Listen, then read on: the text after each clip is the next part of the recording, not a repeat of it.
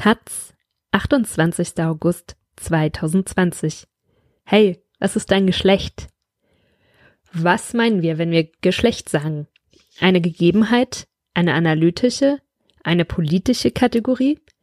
Seit mindestens einem halben Jahrhundert wird im deutschsprachigen Raum debattiert, was Geschlecht ist. Ein Überblick von Peter Weisenburger.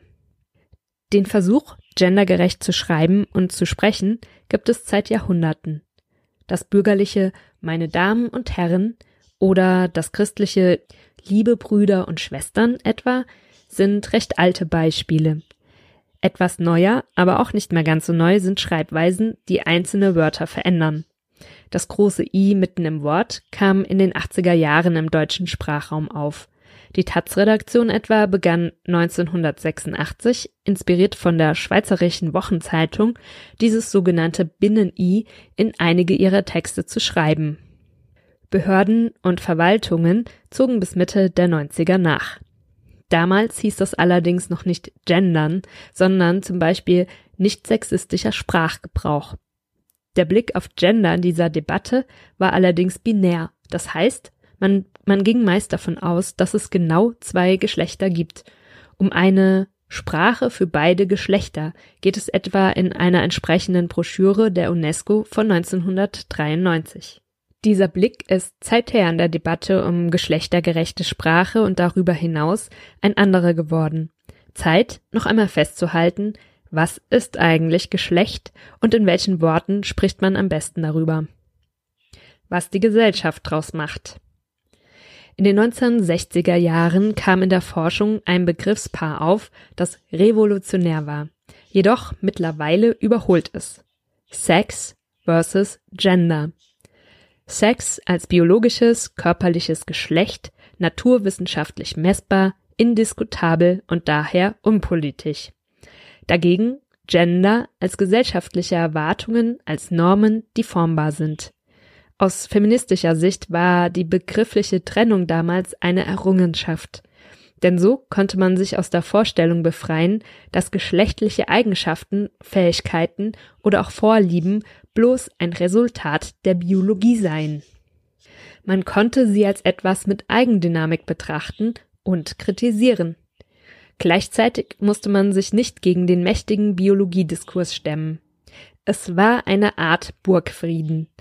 Man überließ der Naturwissenschaft ihr Sex und kritisierte von da an Gender als das, was die Gesellschaft daraus machte.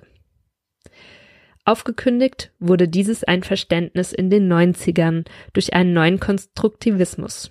Vor allem die Philosophin Judith Butler brach die Sex-Gender-Trennung in ihrem einflussreichen Werk Das Unbehagen der Geschlechter auf. Wenn das soziale Geschlecht kein Fakt ist, sondern Normvorstellungen unterliegt, so Butler, dann betreffe das unweigerlich auch die Biologie. Butler und die Genderforschung, die ihr folgte, wiesen darauf hin, dass Zweigeschlechtlichkeit auch in der Naturwissenschaft menschengemacht ist. Weder Chromosomen noch Hormone noch Körperformen, Behaarung oder Fruchtbarkeit fallen qua Natur in zwei säuberliche Schubladen. Stattdessen kategorisieren der biologische oder der medizinische Blick derlei Phänomene in zwei Idealtypen und erklären alles Abweichende zu Krankheit oder abnorm. Vor diesem Hintergrund war die Trennung in Sex und Gender nicht länger haltbar.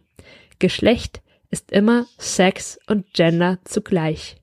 Wie viele Geschlechter gibt es also?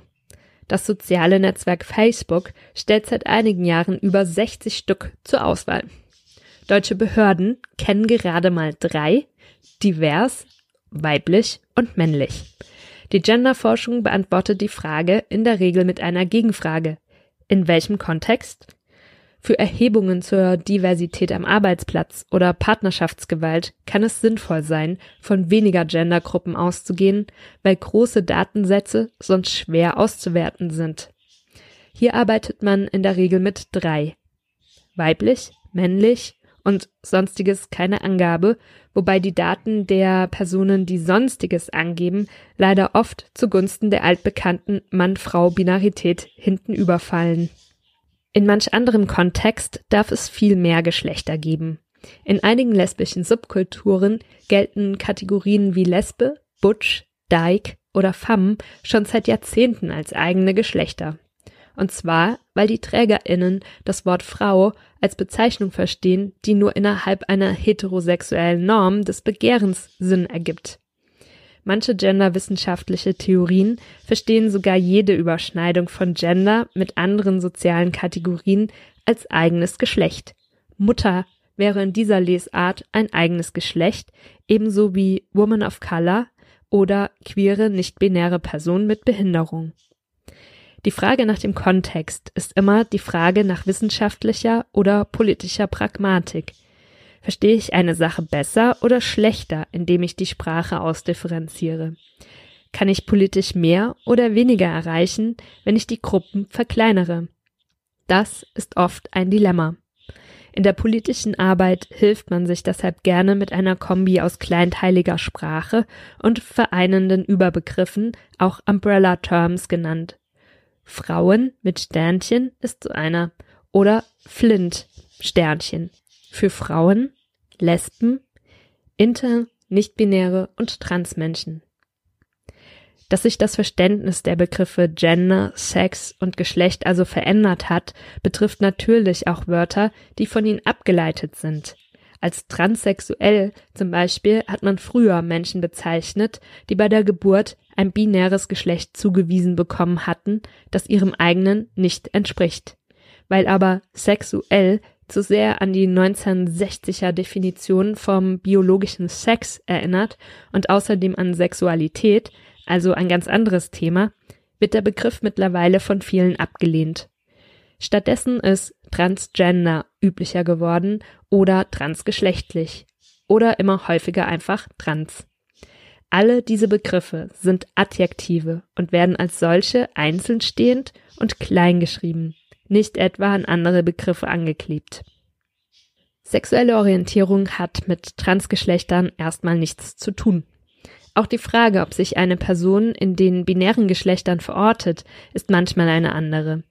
Es gibt Transmenschen, deren Geschlecht binär ist, nur eben nicht das, das man ihnen bei Geburt zugewiesen hat.